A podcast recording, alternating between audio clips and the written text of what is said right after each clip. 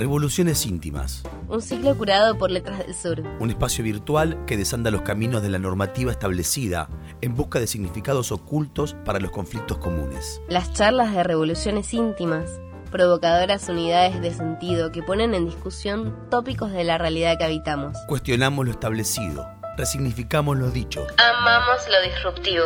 Recuperamos lo propio revolucionamos lo íntimo. Conectate a nuestro podcast y sumate a la revolución. Verónica Guá es escritora y periodista cultural. Sus notas pueden leerse en La Nación, Revista Enie, La Gaceta Literaria y La Agenda, entre otros medios. Es magíster en escritura creativa por la UNTREF y docente de literatura. Su novela, Libertad bajo palabras, fue publicada en 2018 por Letras del Sur. En el libro la historia transcurre en el marco de los vericuetos judiciales, que Vero conoce muy bien, ya que es abogada penalista y fue defensora penal hasta 2013. Uno de los temas que la atrapan es cómo funcionan las parejas de artistas. ¿Pueden convivir escritores, músicos, pintores, sin que el rapto creativo condene sus relaciones? En Contratapas de hoy conversaremos con Vero Boa sobre relaciones peligrosas, amantes en la vida, socios en la creación. Hola Vero, ¿cómo estás? Buenas noches.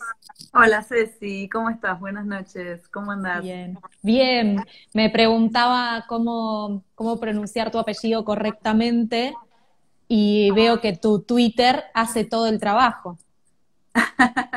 bueno, más o menos en realidad. Te confieso que en realidad desde que era chiquita me, me dijeron siempre Vero Guay, incluso mi papá, y ahora de grande, cuando viajé a Barcelona, empezaron a decir Bosch, Bosch, Bosch, y resulta que es un apellido también catalán. Así que, digamos, decirle Bois que queda lindo, decirle Boix, la verdad es que es un apellido medio armalo como quieras.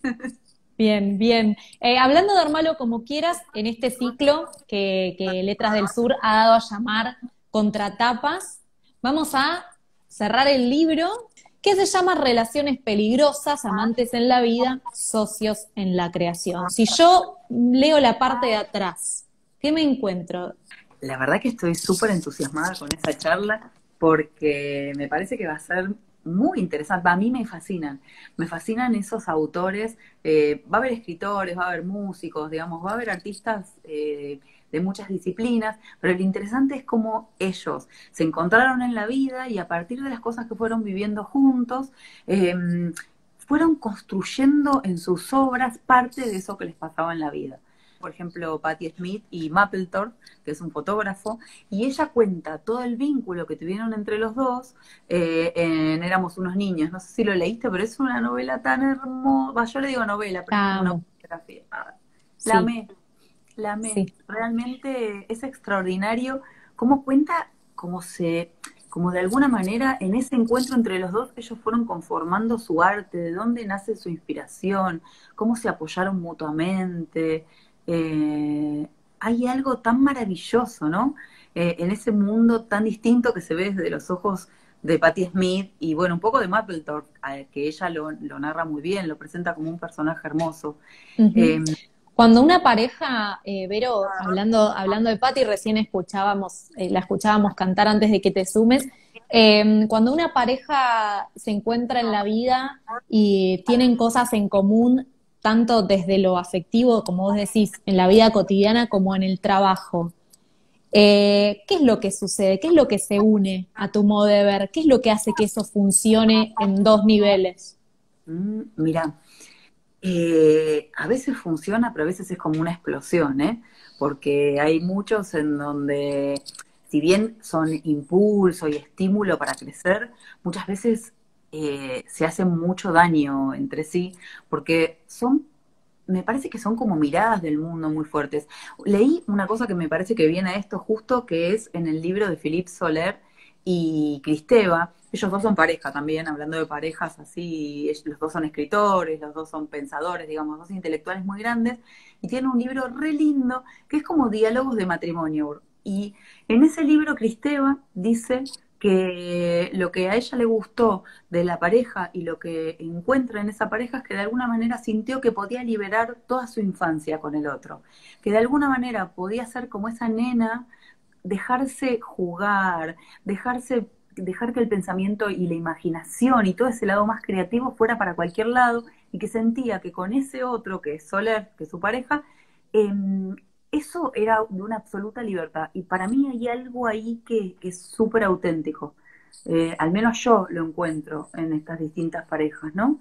Una libertad que a veces puede ser muy, viste, la libertad también es el abismo, pero justamente en esos dos polos se juega como algo que me fascina, no sé, a mí me fascina.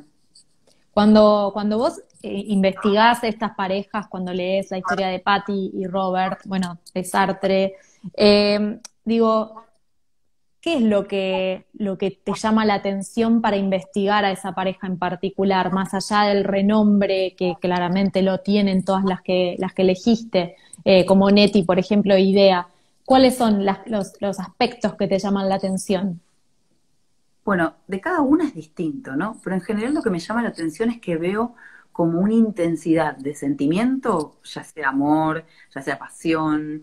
Eh, en el caso de, justo que nombraste a Idea y a Onetti, ahí hay un amor, pero un amor que hoy llamaríamos un poco tóxico en el sentido de que fueron siete noches juntos y una vida de espera para Idea Vilariño, pero de alguna manera ese sentimiento tan fuerte, y creo que eso es lo que me atrae, ¿no? Son como, siento que, en esas parejas se pueden ver sentimientos en estado muy puro, como si ellos se permitieran que el amor, la pasión, los celos, lo que fuere, creciera hasta un, lugar exponencial que el resto de los mortales no sé si nos atrevemos a tanto. Entonces, en ese sentido, me parece que, está bueno ver, ver qué pasa, ¿no? ¿Qué pasa si, si nos dejamos ir tanto? ¿Qué pasa si, si nos entregamos a un otro a ese nivel?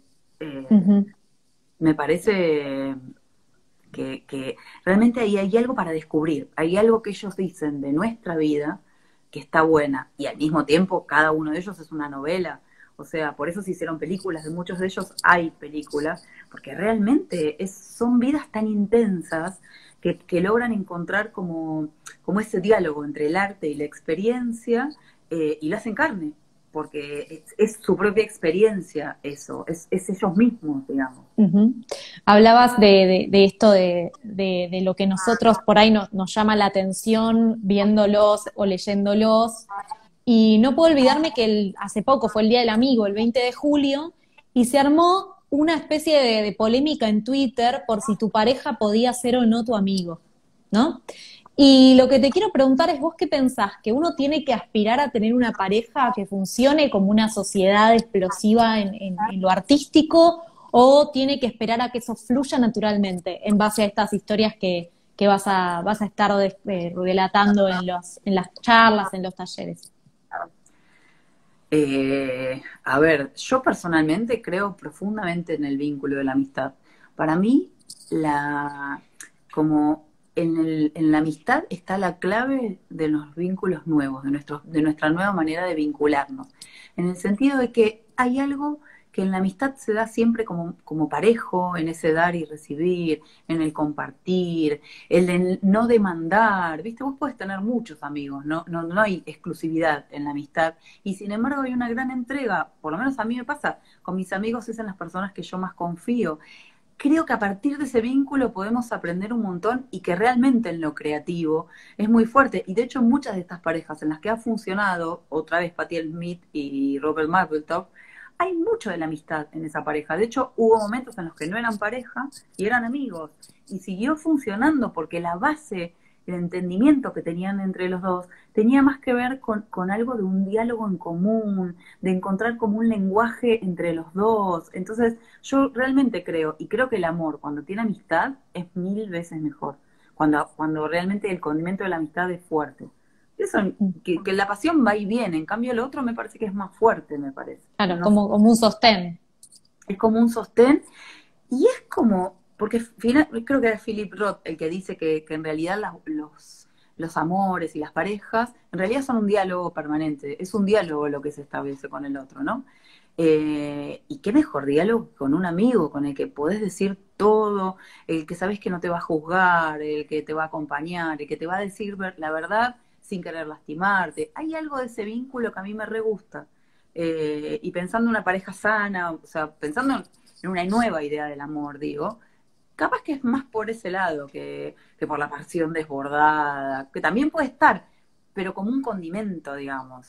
Vamos a hablar del aspecto creativo de una de las parejas más eh, esperadas por, por, todos, que es la de Frida, eh, que con Diego Rivera también tenía una relación un poco eh, rara, un poco intensa. dos figuras que además dentro de su arte han sido muy explosivas, muy, muy llamativas, muy poderosas.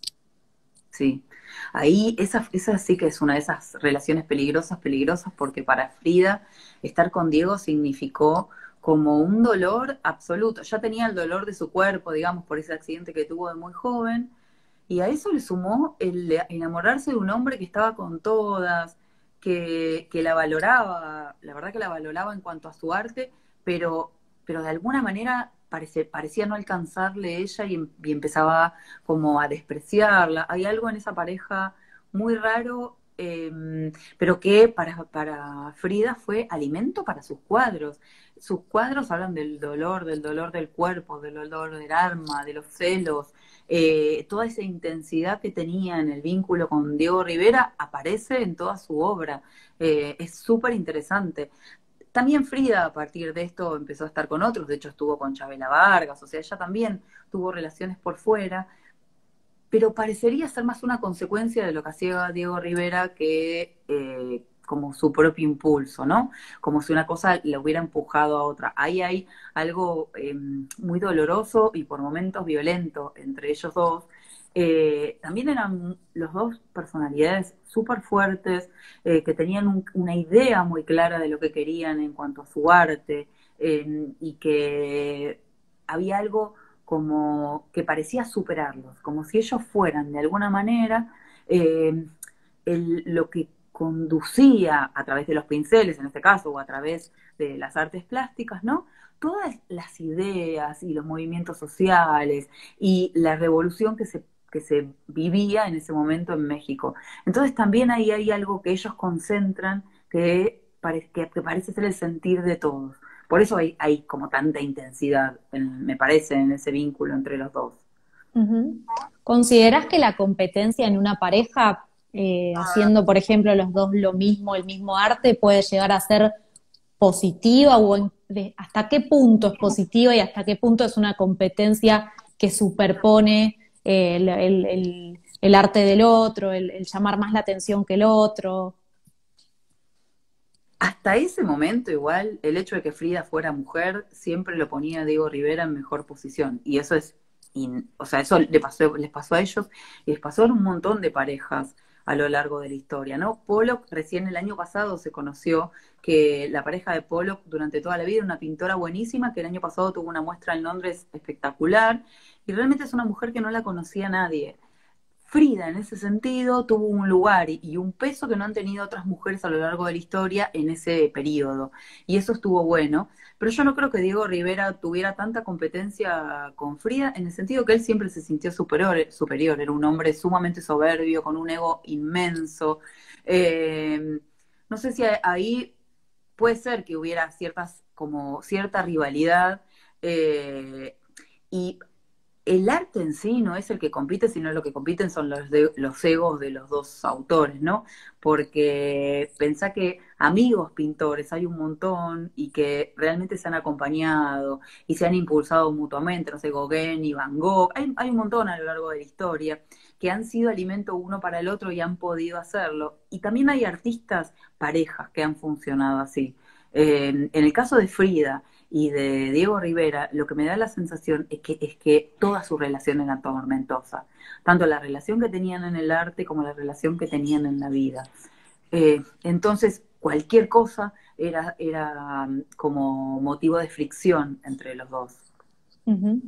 Bueno, de hecho, cuando, cuando se habla en, las charlas, en tus clases de relaciones peligrosas, eh, el subtítulo es socios en la creación como que hay una búsqueda de proponer eh, o por lo menos investigar esa sociedad, cómo funcionaba. Para que una sociedad funcione, las dos partes tienen que poner algo, incluso en lo negativo. Totalmente. en lo negativo y también hay algo que se va alimentando, ¿no? Em, el arte se alimenta de arte. Eh, te pasa cuando escribís también, lees algo que te inspira y vas automáticamente. Hay algo en las parejas eh, de artistas que me parece que, generan como si fuera una gran usina de cosas para crear. Uno hace y el otro hace una réplica o, o, eso lo inspira para hacer a su vez. Se van retroalimentando mutuamente. En lo que se investiga, pero también en el, en el espacio en el que viven. Se genera un ambiente y se genera de alguna manera un, medio en donde, ¿viste cuando, cuando hay en algún lugar eh, elementos inflamables que cualquier cerilla o cualquier cerilla, me salió re mexicano, pero que cualquier fósforo que prendes enciende. Para mí lo que pasa en las parejas de artistas es eso. Están todo el tiempo pensando, ideando, eh, y ese es su lenguaje, ese es su medio, ese es su espacio. Entonces todo se vuelve elemento y materia y combustible para crear. Eh, está, está bueno el analizar entonces en ese contexto lo que hablábamos de las diferencias eh, sociales entre mujeres y hombres. Eh, y creo que estamos yendo naturalmente hacia la pareja de Jean-Paul Sartre y Simone de Beauvoir como para ver qué es lo que esa pareja tenía en las puertas para adentro y qué es lo que daba puertas para afuera. Mm. Ahí sí que tenemos de todo, ¿eh? Porque es una pareja, no sé. Eh, Prendieron la caja de fósforos entera, ¿no? Una serie. Entera, entera, entera, entera, entera. Y además ahí la diferencia de ser hombre y ser mujer, la verdad que Simón de Beauvoir se ha plantado en un lugar de independencia absoluta. Era una mujer que venía de una familia súper tradicional, católica, su mamá la hacía ir a misa todo el tiempo.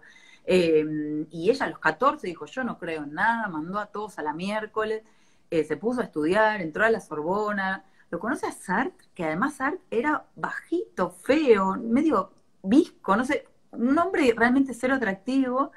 Eh, y a partir de ahí no se separan más. Eh, generan como realmente un vínculo. Ellos hablaban de un amor esencial, que ellos para, eh, mutuamente mantenían un amor esencial.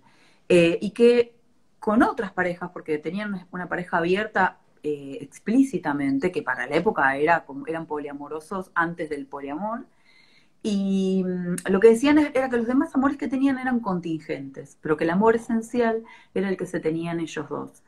Y entonces se juntaban, pasaban dos meses en el año en Italia y se escribían cartas constantemente.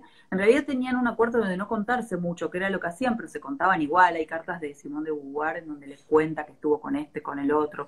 Los dos en general estaban con ella, él estaba solo con mujeres, ella estaba con mujeres y con hombres y mm, muchas veces, de hecho, ella tuvo problemas por estar con alumnas, de hecho, la despidieron de la universidad en donde estaba, tenían como una otra concepción del amor, eh, que hoy, la verdad que no horroriza a nadie, al contrario, estamos como todos muy eh, entrando, como si se quiere, en otra dimensión de lo que puede ser el amor, pero para la época en la que vivieron ellos, que es mediados, principios del siglo XX, eh, alrededor de los años 30, 40, eh, era una absoluta novedad.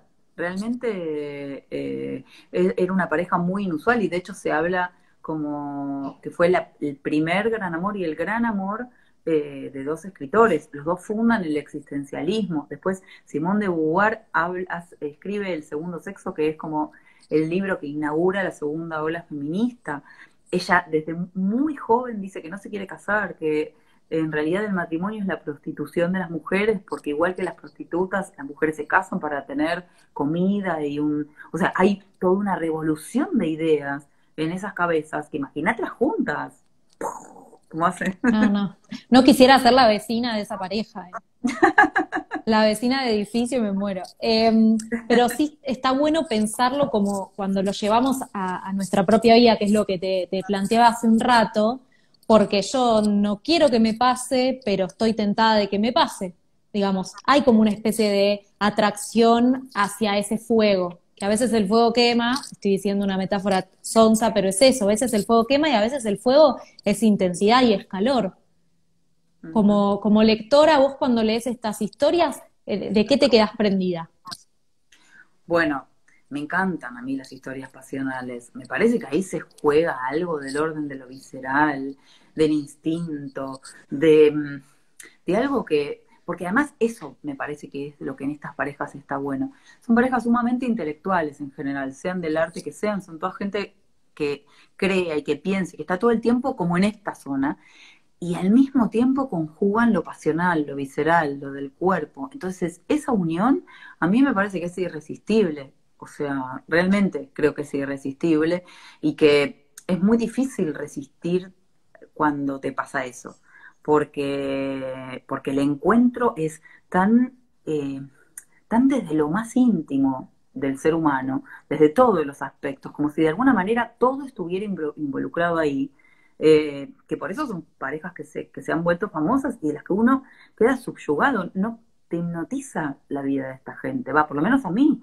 no puedo salir de ese lugar porque realmente me parece que entre la pasión, la creatividad y el intelecto se hace un imán. No, de hecho, no son parejas que, persisten durante toda su vida porque no pueden eh, cortar con eso. Es sumamente adictivo, me parece. Mm. Bueno, no sé aconsejo a la gente normalmente, o sea, no sé cuán aconsejable es. A muchos de ellos no les fue tan bien, a otros sí. Eh, pero bueno, cada uno dirá, sabrá. Más allá del sufrimiento, que sí estamos evaluando que una pareja, por ahí la pareja abierta de, Simón y de Jean-Paul Sartre no tanto, pero la de Idea o, el sufrimiento que le puede haber significado a Frida Kahlo, las actitudes de Diego Rivera, eh, vemos que en el caso de Patti Smith y de Robert Mapplethorpe, esta, este amor, esta unión, como vos decís, los percibe, los encuentra en todas las esquinas y soportan el, desapego o, el, afecto físico con otra persona mucho mejor que cualquiera de nosotros lo soportaría. Eso me, me flashea en ese libro. Sí, totalmente. Tienen como otra concepción del otro. Hay algo que ellos logran para mí, Patti Smith y Maple Thorpe, eh, ya hasta ahora se me traba la lengua, perdón. Ese apellido igual es como el tuyo. Hay que preguntarle a Robert que en paz descanse, o sea, no. Eh, ellos tienen algo para mí que logran que es no sentir que el otro es propiedad, que es un poco lo que pasa con el amor-pasión, ¿no? Uno realmente eh, termina creyendo que el otro es, es tu propiedad, sos mío, soy tuya, hasta en el mismo lenguaje está. Ellos logran como desprenderse de eso y logran eh, reconocer al otro en toda su individualidad. Y en esa individualidad entra el estar con otras personas. Em, bueno, y después Robert empieza a alejarse y cada uno va a tener sus parejas, pero eso no hace que se separen como emocionalmente. De hecho, em, digamos, cuando muere Robert, que muere antes que Patty, de hecho Patty está viva, pero digo, cuando muere Robert, eh, que, ella ya estaba casada con otra persona y él también. Em, eh, él antes de morir la llaman y, hay como todo un encuentro y ellos nunca jamás eh, dejan de, reconocerse en el otro como, como, como un espejo, como un impulso, como algo de mucha intimidad me parece que logran entre los dos. Em, por eso el libro se llama Éramos unos chicos porque ellos se conocen de muy jóvenes, tenían no sé, menos de 20 años ella y un poquito mm. más él. Pero, pero la verdad es que creo que entre los dos logran ver algo en cuanto al arte y logran como reconocerse. Hay algo de, en la mirada de uno hacia el otro mutuamente, en donde se reconocen como artistas y se legitiman, se validan, se validan para vivir, se validan para ser. Eh, cuando, eh, cuando apenas se conocen, que viven en unos lugares terriblemente pobres, porque no tienen un mango, eh, vos ves cómo hacen cosas, empiezan a hacer como unas especies de arte de tipo instalaciones con, con, basura, con cosas viejas, con cosas que encuentran, no tienen nada, y cómo se estimulan, cómo, cómo uno le dice al otro todo el tiempo que bueno que está eso, dale, hacelo, y se traen y se alimentan, hay algo del alimento eh, creativo que uno se va dando al otro, y que es sumamente como, además de que es entrañable, porque uno se conmueve con, con, ese aliento que se dan cuando no tienen nada, sabiendo encima después a dónde van a llegar, ¿no? Porque uno entiende que, que en ese apoyarse uno en el otro del principio, a medida que van creciendo, van construyéndose como artistas, como personas, se van acompañando. Eh, y ahí otra vez la pasión entra y sale, porque en algún momento hay, en otro momento no hay. Eh, Igual la validación de la mirada del otro, que en este caso es la mirada de alguien que vos elegís que mire lo tuyo, eh, hace en ellos en particular, y me parece que también en estas parejas que estamos señalando, hace que el otro como que ayude a redirigir la intención artística de su pareja, ¿no? Porque Robert no estaba tan en claro que iba a ser fotógrafo, ni Patty tenía tan en claro que ella iba a hacer música. Ellos hacían, como vos decís, collarcitos, cinturones, hacían cosas locas. Entonces, la redirección de la atención artística también es clave en, los ojos de quien te, te ama y que vos respetás y por lo tanto amás. Sí, es cierto. Y ahí en esa pareja creo que es donde más se ve, sobre todo porque hacen como giros artísticos, ¿no? Cuando van a verlo a Warhol y, incluso Patty hace como de, de actriz, de algunas cosas de Warhol. O sea, van probando em, y es Robert el que a ella le dice que las canciones están buenas y empieza a probar con la poesía y a su vez con la fotografía, ella también cuando ve sus fotografías dice, esto está buenísimo lo que estás haciendo, dale, es verdad que hay algo, porque también se conocen tanto que quien que el que más te conoce puede reconocer lo auténtico de lo que estás haciendo, lo que realmente tiene eso singular que de alguna manera distingue el arte del resto de, las demás cosas, ¿no? El arte es lo que se puede decir de solo de esa manera y que no hay otra de decirlo. Y de alguna manera, quien mejor conoce tu diálogo es el que mejor puede decir eso, me parece. Mm. Eh, y, que eso es algo que, está bueno eh, y que pasa con, con, varias parejas, con Anais Nin y, Henry Miller también. Hay algo que los dos, si vos lees las obras de los dos, te das cuenta que hay algo que los dos, que hay un diálogo muy común. Hay algo en cuanto a todo lo que tiene que ver con el deseo, con lo sexual, eh, que atraviesa las obras de los dos desde distintos lugares y que claramente los dos están como investigando en su vida, explorando en su vida, les interesa de hecho, Anis Nin va a decir ahí que, digamos, para ella la mejor manera de conocer, de conocerse a uno mismo es a través del sexo. Y por eso es que va a insistir en su vida, probando en las experiencias, escribiéndolo en sus diarios. Eh, y Henry Miller va a ser una gran puerta en ese sentido, porque Henry Miller era más grande que ella y está trabajando eso en toda su obra, digamos. Su obra es eso. Eh, me parece que es, que es como el diálogo entre arte y vida entre estas parejas está tan bueno y cómo eh, los pequeños hallazgos, los que encuentran unos y los que encuentran, digamos, lo que, que encuentra uno de los de la pareja va alimentando el arte del otro de alguna forma. Y esto de que el arte suele nutrirse de las experiencias negativas para, para crear más o que mucha gente atravesando momentos negativos de su vida tiene grandes eh, despliegues artísticos. ¿Cómo se, encuadra dentro de una vida donde vos amás a la persona que por ahí también te está haciendo doler y por la cual terminás construyendo una obra artística? Mm, ahí yo creo que, las parejas estas son re distintas en cuanto a esa experiencia. Porque si pienso, por ejemplo, en Patti Smith y Robert, yo ahí no creo que, se hayan alimentado a partir del sufrimiento o el dolor, todo lo contrario. Me parece que ellos se alimentan a partir del afecto y de la comprensión. Ahora, si voy a Idea Villariño y a Onetti, absolutamente, ahí es pura incomprensión. sería hoy llamaríamos a eso amor tóxico, por lo dañinos que, sobre todo que es Onetti para con Idea Villariño, que se queda ahí, Onetti va, se casa, hace todo. Pero me parece que ahí ya tiene que ver más que, no, yo no, no comparto eso de que el arte se alimenta del sufrimiento y del dolor y de tapatá. Me parece que eso es como algo que tiene que ver con un tipo de literatura, no sé si crees, los poetas malditos, el malditismo, digamos, estos, estos autores que parecen que, que solo, solo pueden escribir cuando les va mal.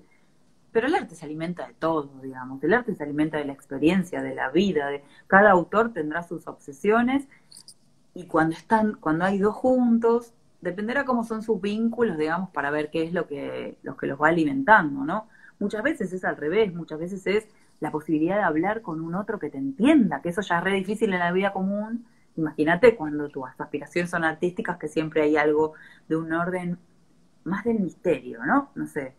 eh, me parece que, el arte tiene algo, como justamente está creando un lenguaje que no existe de alguna forma, o está jugando con lenguajes que no existen, poder compartir eso que no existe y que bordea un misterio que no termina de enunciarse, encontrar un otro con quien poder hablar de eso, me parece que es extraordinario.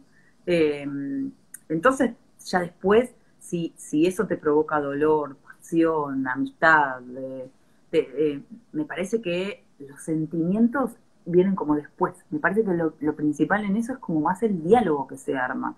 Creo que eso es lo que fascina y por eso es por lo que, a pesar del dolor, se quedan enganchados muchas de estas parejas. Y de, mm. pensando, estaba pensando en ellos y, y Onetti, hay algo de ese diálogo, si uno lee las obras de los dos, hay algo de un diálogo, los dos están pensando cosas parecidas, eh, los dos están insistiendo sobre la oscuridad del ser humano, sobre el desencuentro. Entonces, en eso es, eso es lo que alimenta el arte, no creo que sea el dolor en sí. Después del dolor, y bueno, si tengo que atravesar el dolor para poder llegar a esto y lo atravieso, ¿qué va a ser? Me parece que mm. es más algo así. Estabas hablando y me acordaba de, de Mary Shelley con Lord Byron, por ejemplo, y pienso que menos mal que Mary Shelley escribió Frankenstein eh, antes, digamos, ¿no? Antes de, toda esa locura, eh, más allá de que ya lo conocía Lord Byron, como que ella logra romper un poco esa tradición de la mujer en la casa, venía de una madre con, bueno, ideas revolucionarias y feministas ya en ese momento, pero qué importante también es eh, el, el amor propio para sumar en la pareja algo de construcción y constructivo y no únicamente eh, como, como la necesidad de, subirse al tren del arte del otro. Mm, totalmente. Y todas estas mujeres de las que estamos hablando son mujeres que están muy plantadas y que tienen una clara vocación de hacer algo, ¿no? Todas ellas, Frida, Idea, todas las que fuimos nombrando, realmente entran en esa pareja ya con algo sumamente definido. Eh, porque Mary Shelley, digamos, se alimentó de todo lo que su madre había escrito, eh, de, toda esa imaginación que tenía. Ya escribía mucho antes eh, de conocer al otro. Y me parece que ella, en ese caso, puede escribir a pesar de esa vida doméstica que tenía, ¿no? Encima se le mueren los, o sea, su hijo se muere, es terrible su vida doméstica, si se quiere, y nunca ingresa directamente en la vida doméstica porque su cabeza iba por otro lado. Realmente ahí había algo que ella tenía y necesitaba y una pulsión terrible eh, de, para escribirlo, no, no podía hacer otra cosa esa mujer en ese momento.